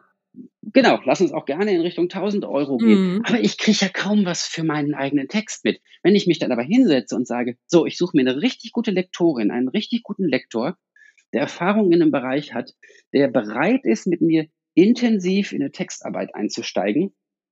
Und da gibt es wirklich fantastische Kolleginnen, die das machen. Ja, das stimmt. Dann lerne ich unfassbar viel mehr, wenn ich mich denn wirklich darauf einlasse. Ich kenne natürlich auch die Rückmeldungen von LektorInnen, die sagen, hm, ich habe da eine Kundin, einen Autor, dem sage ich das immer wieder, dem sage ich das und das und das, könntest du was machen? Und die wissen es aber, so wie du vorhin sagtest, ne? Du wusstest es natürlich immer besser, aber du hast dich darauf eingelassen mit ja. dem Lektor. Ja. Und auch mit Widerständen, hm, aber du hast dich darauf eingelassen. Und ich glaube, das ist das A und O. Man muss sich darauf einlassen, dass jemand anders aus professioneller Sicht eine andere Meinung hat, Einwürfe bringt und sagt, da und da müsstest du was ändern, die und die Sprache gefällt mir nicht, da müsstest du schneller, langsamer, kürzer, länger, was auch immer werden. Die haben ja. nicht immer Recht. Es, aber es geht auch gar nicht um Recht haben, sondern es geht nee, darum, dass ich mich weiterentwickle. Genau. Genau. Genau, ja, ja, das stimmt, das stimmt. Ja, aber das ist auch, also ich merke das zum Beispiel auch ähnlich in, äh, in den Kursen, die ich mache. Also so, ich habe ja auch einen Online-Kurs Sachbuch schreiben, ne? so mit den Leuten treffe ich mich genau wie mit mit euch, also ne, mit äh, mit mhm. den Online-Marketing-Kursleuten einmal im Monat per Zoom. Und da merke ich dann schon auch, welche, also so wer wirklich will, und wer auch wirklich in den Austausch gehen will, weil da bekomme ich also auch dann E-Mails zurück oder die sind jedes Mal, wenn sie denn Zeit haben, sind die in den Zooms. Und es gibt eben auch Leute, die sagen, ja, okay, komm, ne, so ich ähm, ich nehme das hier jetzt mal mit, aber so richtig an an mir arbeiten, ja, vielleicht beim nächsten Mal. Ne? So ich sag mal gerade ähm, in, in unserem Kurs, den den du ja bei mir machst, diesen ähm, den Marketingkurs, da ist das schon auch viel, dass dass Leute über ihren Schatten springen müssen. Ich, und ich muss dir dazu sagen, ich springe da ständig über Schatten. Mein Gott, ich, ich, ich. Aber du machst äh, das wunderbar. Äh, danke sehr. Ich gucke mir das an und lese mir das durch und mache diese, diese, diese Tutorials von dir äh, mit. Und ähm, du glaubst gar nicht an wie vielen Stellen ich denke, nee, um Gottes Willen, was soll ich denn da jetzt? Das ist ja, das ist ja, das kann ich nicht, das will ich nicht. Das ist wirklich, das merkt man dir ja, nicht an.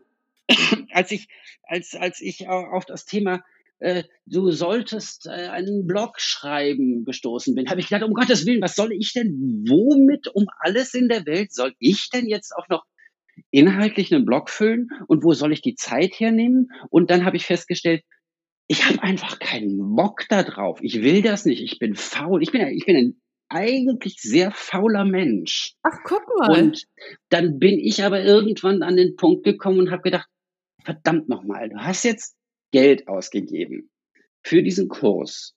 Und du ja. hast dir die Anja Niekerken dazu gekauft und hast dir äh, eigentlich vorgenommen, du willst bei diesem Projekt, bei diesem Großprojekt, das Ganze professionell aufziehen, dann verdammt noch mal, hör doch mal auf die Frau.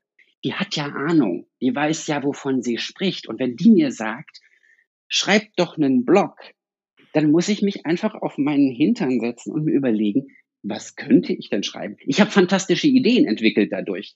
Ja, auch also dein Blog, Anregungen mit dir. Da ist also ganz fantastisch. Müssen wir auch hier, also machen wir hier auch gleich einmal Werbung. Ne, so äh, geht bei auf Stefano schreibt über Instagram findet ihr ähm, Stefans Blog und das ist das ist wirklich richtig richtig toll. Da gibt's einen Fortsetzungsroman und ich bin da jetzt auch eingestiegen erstmal habe ich natürlich ein bisschen Recherche gemacht vor, vor, unserem, ähm, vor unserem Interview hier jetzt. Ich wusste das aber auch schon vorher, weil ich dir ja gesagt habe, ja, dann schreib doch einen Fortsetzungsroman auf deinem Blog. Und da habe ich auch gemerkt, dass du echt gezuckt hast am Anfang. Ja, es ist, ich, ich, ich habe das noch nie gemacht. Ich bin dir sehr dankbar für diesen Einwurf. Äh, der hat mich auch, also ich, mir hat, der hat mich sofort angefixt. Ja. Und ich habe gedacht, ja, das ist eine geile Idee. Natürlich kam dann sofort in meinen Kopf, ja, aber dann gibst du den Leuten ja quasi einen gesamten Roman umsonst. Wie viel Zeit ist das denn und wie viel Aufwand ist das denn? Ja, aber ich krieg gute Rückmeldungen dazu. Ja. Und ja. ähm, ich finde, dass das ein, ein äh, guter Move ist. Wie sich das langfristig auswirkt, weiß ich noch nicht, keine Ahnung. Ähm, aber es macht dann plötzlich auch Spaß. Ja, das, also das sind ja zwei Komponenten. Ne? So langfristig ist das eine, das ist bei dir als ungeduldiger Mensch natürlich schwierig. Also wir haben ja auch schon ein bisschen gemailt hin und wieder. ich habe hier noch gar nicht die Ergebnisse. Nee, das dauert. Aber ähm, also so langfristig, weil also so langfristig ist dieser Roman im Netz, der wird immer immer besser auch gefunden werden. Je mehr geklickt wird auf deiner Seite, umso mehr belohnt Google das und umso mehr gucken da Menschen drauf die das interessiert. Das hat natürlich einen Vorlauf, das ist ein Zeitvorlauf. Aber wenn man da dran bleibt und wirklich so einen Roman über ein Jahr lang ins Netz stellt, Schritt für Schritt, und dann ein Fortsetzungsroman zum Kaufen rausbringt, die Leute, die diesen den ersten Roman lesen auf deinem Blog, die kaufen den zweiten. Das ist ja, genau, eine Investition genau. in dein in das nächste Buch im Grunde. Genau, und das ist, das ist natürlich meine Hoffnung und das ist das, woran ich arbeite und was äh, Spaß macht. Und ähm, auch nochmal zu dem, was, was du da in deinen Kursen machst, äh, das ist, äh, ja, ich stoße immer wieder an meine Grenzen. Aber letztendlich muss ich ja auch aus meiner Komfortzone raus. Wenn ich ja, immer klar, nur sonst wär's ja auch im Kurs, ne? Das, also, ja, wenn ich ja immer nur sagen. in meinem Brei äh, rumschwimme und äh, ich sage jetzt mal Instagram weiter so bediene, wie ich das bisher gemacht habe, dann ist das rausgeschmissenes Geld. Ja, aber das macht ja nur dann Sinn, wenn ich mir genau angucke, was du an Ideen hast, die ich ja nicht alle umsetzen muss. Letztendlich sind es ja erstmal alles Ideen, Vorschläge, Gedankengänge, die du in den Raum wirfst äh, und von einigen sagst du, das ist jetzt schon Basic. Ja, also oh, ich sag mal sowas wie ohne Website, uh, schwierig. Ja, äh, ja würde ich auf gar keinen also, äh, abraten, würde ich sofort abraten. Eine genau. Webseite braucht jeder Autor, jede Autorin, ist ja überhaupt keine Frage. Ja. Genau. Bei anderen Punkten, an denen ich dann irgendwie, wir sprachen da neulich auch in dem, in dem äh, Zoom-Gespräch kurz drüber, einen Buchlaunch, wie man den aufbaut. Oh, da, da, da habe ich, da bin ich noch an so einem Punkt, da, da, da sperre ich mich noch komplett gegen. Vielleicht bin ich in drei Wochen drüber und ja. äh, sage, nee, geil, will ich jetzt auch ja. machen. Äh, das weiß ich noch nicht. Ich kann das auch total nachvollziehen, weil ne, so das ist aber ja auch das, worüber wir auch im Kurs immer wieder sprechen, ne, so das, was du eben auch gesagt hast. Ich gebe Ideen rein und dann musst du gucken, ob es zu dir passt und zu deiner Zielgruppe.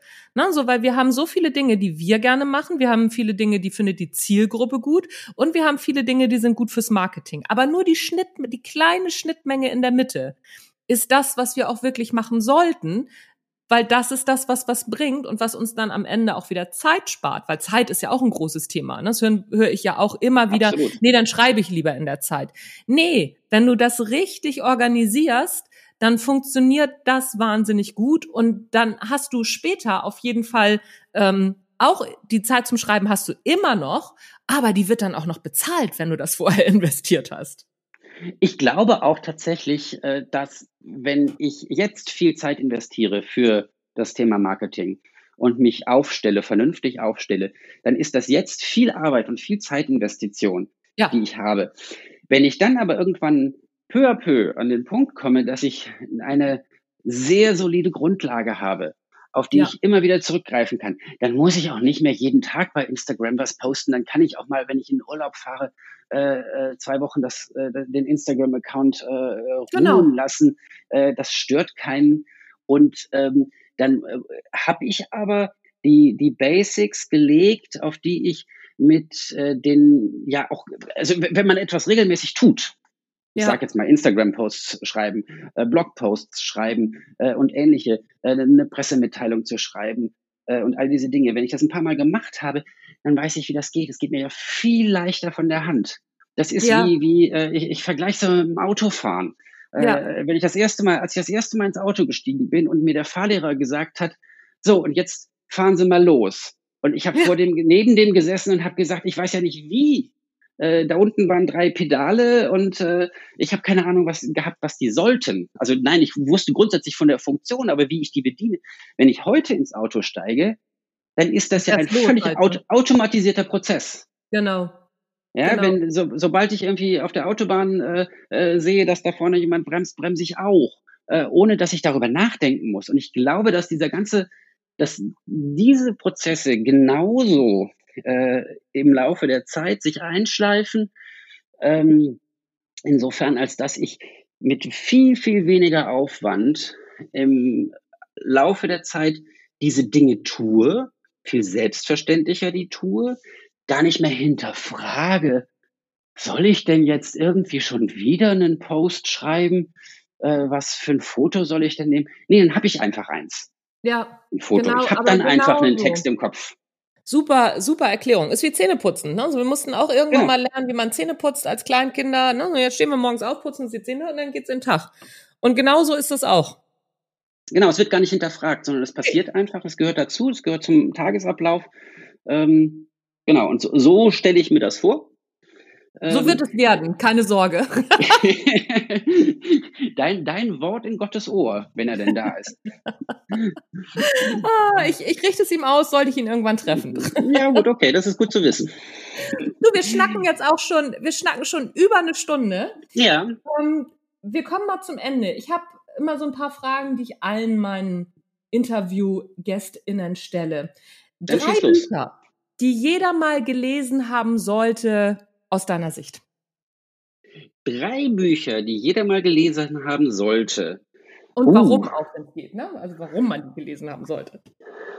Das ist, boah, das ist, kannst du nicht einfache Fragen stellen? Nein. ähm, die Buddenbrooks. Ah, oh, ich könnte dich küssen. Jetzt weiß ich auch, warum ich dich eingeladen habe. Genau, die Buddenbrooks, jawohl. Äh, ich hatte eine Phase in meinem Leben oder immer mal, habe immer mal wieder Phasen in meinem Leben, in denen ich Bücher anfange und äh, denke, ach, das alles nervt mich irgendwie so. Nein, aber die Buddenbrooks gehen immer. Finde ich auch. Eine so fantastische Geschichte, die ähm, äh, so schön episch erzählt ist. Äh, Thomas Mann ist ein großartiger Erzähler. Nicht alles von Thomas Mann konnte ich lesen. Äh, ich habe einige Sachen äh, in die Ecke geschmissen oder nach zwölf Versuchen jeweils immer nach dem zehnten Kapitel abgebrochen und gesagt, es geht gar nicht. Die Buddenbrooks gehen immer. Äh, es ist so humorvoll, so lustig, so ähm, tief geschrieben, dass da gar keine, also ja, absolut, absolut lesenswert. Ja, die Charakterbeschreibung. Bei mir sind es die Charakterbeschreibung. Ich finde, die Charaktere sind so gut ähm, getroffen, beschrieben und ohne sie zu beschreiben, alleine am Verhalten, wenn man sie beobachtet. Also so für mich ist es auch. Die Buddenbrooks ist auch einer meiner All-Time-Favorites. Dann gibt es, ähm, ich versuche jetzt mal diesen Namen auszusprechen. Der Titel heißt, das ist einfach, das ist ein deutscher Titel, Ein wenig Leben von Hanya Yanagihara. Hanya Yanagihara. Ähm, ein äh, tatsächlich schwuler Roman, wobei dieses Thema gar nicht so im Fokus steht. Ähm, äh, ich weiß nicht, ob du den gelesen hast. Äh, ich, an deiner, genau, an deiner Reaktion habe ich schon gemerkt, hey, was, was erzählt er denn da? Ähm, äh, der ist noch gar nicht so alt, also nicht so alt wie die Buddenbrooks ähm, ein Roman, den ich äh, immer wieder in die Ecke geschleudert habe, weil ich mich unfassbar über den Protagonisten aufgeregt habe. Weil ich immer gedacht habe, Junge, du musst doch jetzt mal merken, dass dir alle äh, was Gutes wollen. Der hat, der hat das Impostor-Syndrom. Ah, also okay. dieses, ja. äh, er, er ist, äh, ich glaube, Anwalt, er ist wahnsinnig gut. Und er ist ganz tief davon überzeugt, dass er wahnsinnig schlecht ist. Ich überspitze das jetzt ein bisschen. Und diesen, äh, äh, das zieht sich durch alle Lebensinhalte durch. Und das ist äh, unfassbar faszinierend, das äh, zu erleben und zu, zu lesen, weil es, es berührt mich. Also ich finde ja, dass Bücher berühren müssen. Bücher müssen Emotionen freisetzen. Und selbst wenn das unangenehme Emotionen sind, wie Ärger oder Wut in dem Fall, ähm, großartig gemacht. Ah, okay. Also kommt auch auf meine Liste. Sehr gut. Jetzt noch ein drittes, ne? Ja. Ähm, ich, ich, ich tendiere ja manchmal dazu, irgendwie nach den alten äh, Michael Endes oder Astrid Lindgrens zu greifen. Ähm, ich habe so, so viel Gutes gelesen in letzter Zeit, dass ich mich ich schnaube vor mich hin. Äh, ja, wobei, also so, ich sag mal, Michael Ende, äh, da können wir uns auf Momo auch immer einigen. Ja, auch die unendliche Geschichte, der erste Teil. Also äh, nicht, dass es äh, mehrere Bücher gibt, aber äh, ja. bei, äh, bei der unendlichen Geschichte äh, bis zu dem Ze Zeitpunkt, wo Bastian Balthasar Buchs in die Geschichte, äh, also direkt in die Fantasiewelt einsteigt, ähm, äh, bis dahin ist es großartig. Danach finde ich es einfach nicht mehr schön.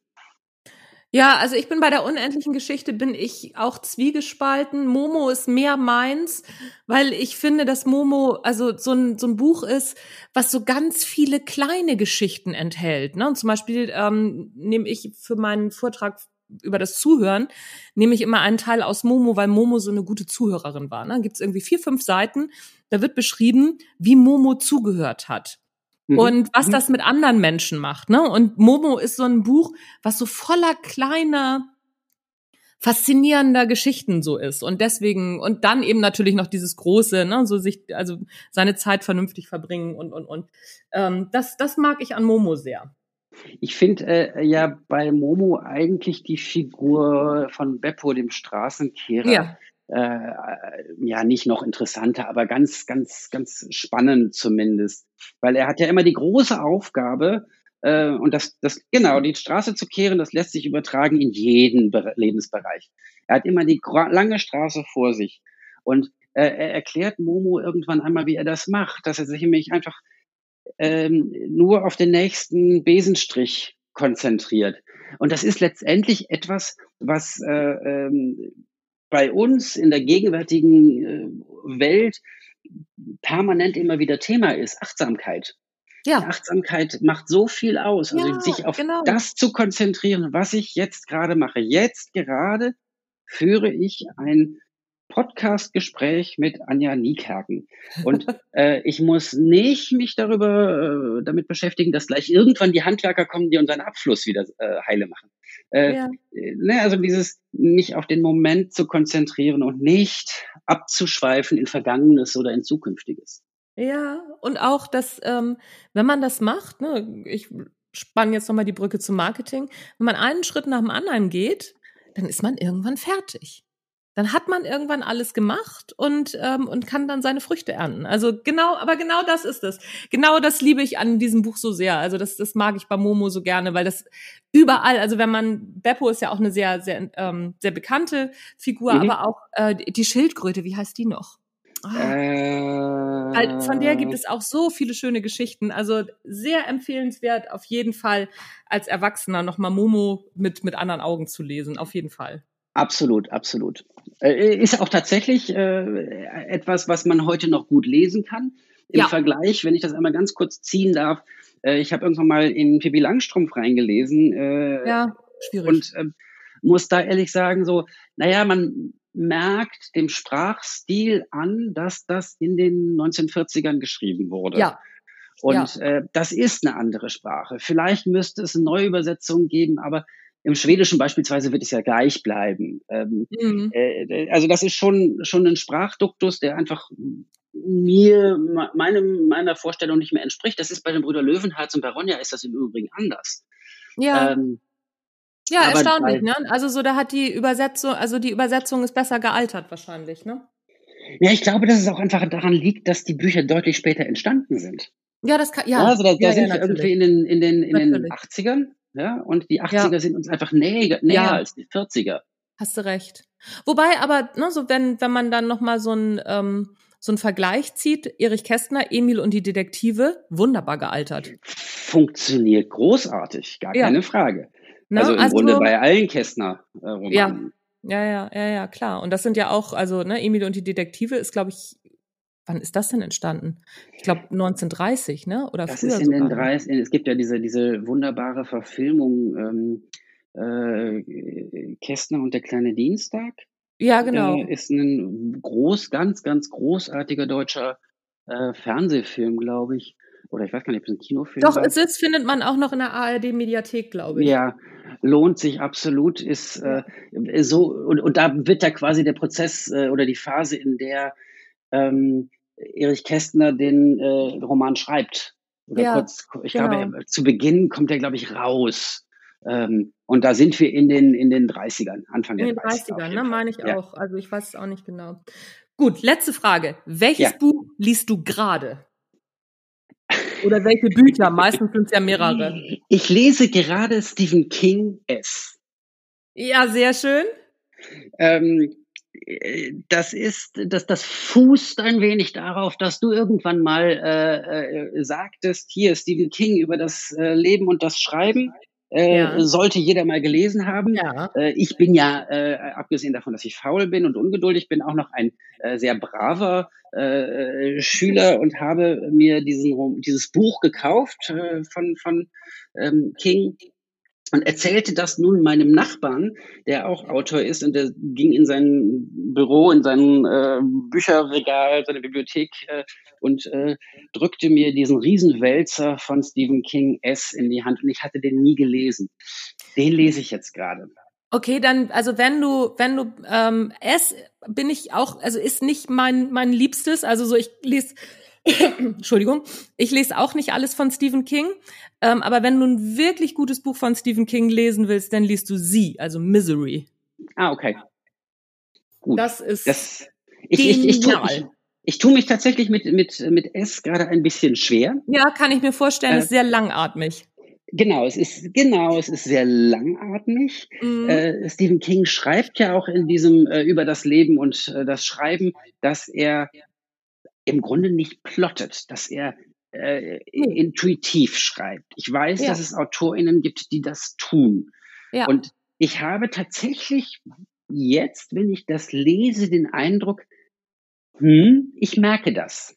Ja, man merkt es auch. Also so man, ähm, ich finde auch S ist Beispiel, also für mich ein Beispiel, wo ihm, wo man das merkt und wo es für mich nicht so gut gelungen ist, aber viele sind sehr begeistert davon. Deswegen, ne, so ist einfach nicht mein Geschmack. Aber wo es wirklich richtig gelingt, weil die Geschichte von vorne nach hinten auch erzählt werden kann, ist ähm, Misery. Also okay, sie. Gut. Und ich habe da übrigens mit Andreas Föhr mal drüber gesprochen, ne? so der auch mhm. plottet, der schreibt ja Krimis und der sagte, natürlich muss ich plotten, weil ich erzähle eine Geschichte von vorne und die andere von hinten. Ne? So ja. die vom Kommissar von vorne und den Mord sozusagen, ähm, nee, ja doch, und den Mord von hinten, also so den rolle ich ja rückwärts auf. Und deswegen ähm, muss ich das so machen. Und er sagte, Stephen King muss das nicht machen, weil er Geschichten, meistens Geschichten erzählt, die von, also wo, die man begleitet von, von A bis Z, die wenig Rückblicke haben oder solche Sachen. Und wenn sie Rückblicke haben, dann, ähm, dann funktioniert das immer sehr gut, um Figuren zu erklären, aber nicht um die Geschichte ja. ähm, rund zu machen. Und das fand ich ganz interessant. Das ist aber letztendlich genau der Punkt oder einer der Punkte, der es mir äh, etwas schwierig macht mit äh, S, weil er wahnsinnig viel hin und her springt. Ich bin jetzt mhm. erst im, im, im, ersten Drittel, glaube ich, oder sowas. Ja, ja. Ähm, ja, ja. Aber er springt unfassbar viel hin und her. Und ähm, ich kriege bei äh, Zeitsprüngen, genauso wie bei vielen Figuren, äh, kriege ich äh, immer den Horror, weil ich, ich verwechsel die Figuren immer, ne? wenn, wenn die dann auch ja. Ben und Bill heißen äh, äh, und die in meinen Ohren klingt Ben und Bill quasi fast identisch. Ähm, äh, werde ich verrückt. Und ja. diese Springerei von vorne nach hinten und dann erst dieses erzählen, dann irgendwie also ich bin ständig am Rätseln, in welchem Jahrzehnt befindet er sich denn jetzt gerade? Ja, ja, ja, das ist bei S auch echt schwierig. Lies sie. Ah, das ist was für gut. dich, bin ich mir hundertprozentig okay. sicher. Mache ich, versprochen. Sehr gut. Was liest du sonst noch irgendwas aktuell? Äh, ich lese, äh, ja, ich habe irgendwie noch so ein, so, ein, so ein Sachbuch, aber das ist nicht erwähnenswert. Ähm, da geht es irgendwie um den besonderen Menschen oder sowas, äh, außergewöhnliche mhm. Menschen. Das ist so ein bisschen amerikanisch. Äh, die Amerikaner, amerikanische Sachbücher sind ja manchmal ein bisschen, äh, in meinen, zumindest in meinen Augen, ein bisschen schwer zu lesen, weil äh, da hast du irgendwie viel diese Beispiele, dass Margarete äh, sagte dazu dieses und jenes und dann denke ich immer so, ja, äh, mhm. Interessiert mich jetzt nicht, was Margarete sagt, sondern ich will mhm. wissen, äh, welche, welche, welche Ansätze du hast. Ja. Ähm, ich äh, äh, lese, das ist gerade tatsächlich, doch, ich lese noch ein lustiges Taschenbuch parallel. Ach, witzig. Habe ich gerade äh, letzte Woche mit äh, Nico Raukamp drüber gesprochen, mhm. die ähm, einen, einen Sardinien-Reiseführer geschrieben hat und damit auf der Shortlist für den Self-Publisher Award ist. Die liest auch gerade ah, ja. das lustige Taschenbuch. Ja, ich finde, sowas braucht man zwischendurch. Genauso wie man Comics braucht oder äh, also das ist ja, nein, es ist ja ein Comic, äh, äh genauso wie ja. ich äh, Kinderbücher, Jugendbücher. Äh, ich, ich habe tatsächlich gar keinen Lieblingsautor oder Lieblingsautorin, sondern ich lese so viel querbeet, weil mir wird sonst so schnell langweilig, wenn ich äh, irgendwie, also gut, ich habe in meiner Jugend habe ich mich hingesetzt und den und den Remarque gelesen. Mhm. Äh, ja, das habe ich dann tatsächlich so in einem Sommerurlaub, sechs Wochen, habe ich den gesamten Remarque gelesen führt dazu, dass ich heute nicht mehr weiß, welcher Roman von Remarque äh, jetzt welche Handlung hat. Äh, keine, es verwischt alles. Ähm, also ich lese querbeet äh, in alle Genres rein. Das brauche ich einfach, um Ja, aber es ist bei mir auch. Also so bei mir wird's jetzt auch mittlerweile wird's wieder mehr Belletristik. Ich hatte eine Phase, da habe ich ausschließlich Sachbücher gelesen. Das ist jetzt nicht mehr so. Und ich höre auch sehr viel Hörbücher. Also ne, ich habe mhm. meistens ähm, zwei Hörbücher am Start und irgendwie zwei, drei Bücher. Ich habe jetzt natürlich hier wieder, ähm, muss mal eben kurz gucken, also ähm, ich habe gerade wieder ein neues, auch aus, aus Amerika, von Russell Brunson, Expert Secrets. Das, äh, da da geht es auch um Online-Marketing und solche Geschichten. Das fange ich jetzt an. Und dann lese ich gerade, was ich auch sehr empfehlen kann, ähm, von Svenja Flasspöhler, Sen Sensibel oder Sensibilität. Sensibel heißt mhm. es. Svenja mhm. Flasspöhler ist äh, Philosophin, hat dazu auch einen wahnsinnig guten Talk gehabt ähm, in den Sternstunden Philosophie. Okay. Und da geht es da geht es darum, also eben um die Sensibilität der Gesellschaft, dass immer so schnell Shitstorms sind, dass ähm, wir aktuell ähm, alles richtig machen wollen und aufgrund dieser dieser Gestalt oder übersteigerten Sensibilität die Aggressivität gleichzeitig wächst. Und mhm. dieser, also so dieser Frage hat sie sich philosophisch genähert, ne? Also Sensibilität ja. und Aggressivität, ob die linear wachsen und warum das so ist. Und das fand ich ganz, fand ich ein sehr spannendes Thema und ähm, ich bin jetzt zu gut der Hälfte durch. Ich bin nicht immer auf ihrer ähm, auf ihrer Wellenlänge, aber sie ähm, wie gesagt, sie ist, ist auch Philosophin und sie leitet das sehr gut her und ähm, stellt die verschiedenen alten Philosophen auch gegeneinander. Und ähm, diese, diese Grundidee, dass Sensibilität und Aggressivität linear wachsen, fand ich mega interessant. Das kannst ja du, eigentlich äh, ein Gegensatz ist, ne? Ja, und das kannst du gerade live miterleben in diesen Tagen, äh, was die Winnetou-Geschichte angeht. Genau. Weil genau das da passiert. Genau, und deswegen, also, ne, das, deswegen hat, ähm, ich glaube, ich hatte das im Lanz und Precht Podcast gehört, dass die da, also dass, dass die, dass Svenja Plasspöhler darüber oder Flasspöhler darüber ein Buch geschrieben hat. Und dann dachte ich, oh, das muss ich mir sofort holen. Kann ich also empfehlen. Wenn man Lust so auf äh, philosophische Bücher hat, kann ich das auch sehr empfehlen aktuell. Ich habe ja gut. in meinem Leben auch mal Philosophie studiert, fällt mir Ja, ich weiß, ich weiß, ich habe das gesehen. ich habe das gesehen und deswegen habe ich gedacht, so guck mal, dann ähm, tue ich mal so, als wäre ich schlau und äh, jubel das dem Stefan noch mal so ein bisschen unter. Sehr gut gemacht. Herrlich. Stefan, ich danke dir für dieses Gespräch. Wir haben fast anderthalb Stunden gequatscht und ich glaube, ich muss gar nicht so viel rausschneiden. Ich glaube, das geht fast eins zu eins nächsten Sonntag online. Vielen Dank für deine Zeit. Das tut mir total leid, dass du wenig dran machen musst. Mir hat es total Spaß gemacht. Ich könnte jetzt noch drei Stunden länger, aber ich sehe ein, dass äh, wir auch irgendwann mal zum Ende kommen müssen. Ja, genau so ist das. Man soll ja aufhören, wenn es am schönsten ist. Und genau das haben wir gemacht. Ich hätte auch noch drei Stunden weiter sprechen können mit dem wunderbaren Stefan. Wenn du wissen möchtest, was Stefan alles schreibt, ich verlinke dir beide Homepages hier in den Shownotes. Sonst guckst du einfach bei Stefano schreibt bei Instagram. Da findest du ihn auch und darüber findest du auch seinen Fortsetzungsroman auf seinem Blog, weil das ist eine coole Idee, die er sofort umgesetzt hat aus dem Kurs Marketing für AutorInnen. Und er setzt das alles auch einfach ganz, ganz wunderbar um. Lange Rede, kurzer Sinn. Wenn du auch Interesse hast, Marketing so ein bisschen mehr für dich zu verfolgen als Autor, Autorin, dann hast du die Möglichkeit am 5., ich muss mal hier auf meinen Kalender gucken, und am 8. November ins Live-Seminar beziehungsweise ins Live-Webinar für 0 Euro zu kommen. Auch das verlinke ich dir hier in den Shownotes. Da sind Zeiten und alles drin. Kannst du dich für 0 Euro anmelden. Wenn du an den Tagen keine Zeit hast, es wird auch eine Aufzeichnung geben, die du 72 Stunden nach dem Termin noch angucken kannst. Also lohnt sich das Anmelden auf jeden Fall verlinke ich dir in den Show Notes. Wenn du nicht auf die Show Notes gucken kannst, dann komm auf meine Instagram-Seite. Anja schreibt, da findest du das auch alles. Da ist das alles verlinkt und dann kannst du dich anmelden und auch noch mal gucken, was ich sonst noch so an kostenlosen Angeboten für dich habe. Jetzt aber Schluss für heute. Lange genug gequatscht. Ich könnte jetzt auch noch eine Weile alleine machen. Mach ich aber nicht. Mein Name ist Anja Niekerken. Du hast den Erfolgreich Schreiben Podcast gehört. Bleib mir gewogen. Nächste Woche kommt übrigens nochmal ein Interview und zwar mit Bestseller-Autor Henry Faber. Wie cool ist das denn? Mega Fangirl-Moment. Kann ich dir nur empfehlen. Ganz, ganz cooles Gespräch gewesen. Bis dann. Bis zum nächsten Mal. Hatte ich schon gesagt, dass ich Anja Niekerken bin und dass das der Erfolgreich Schreiben Podcast war? Ich glaube schon. Bis dann. Tschüss.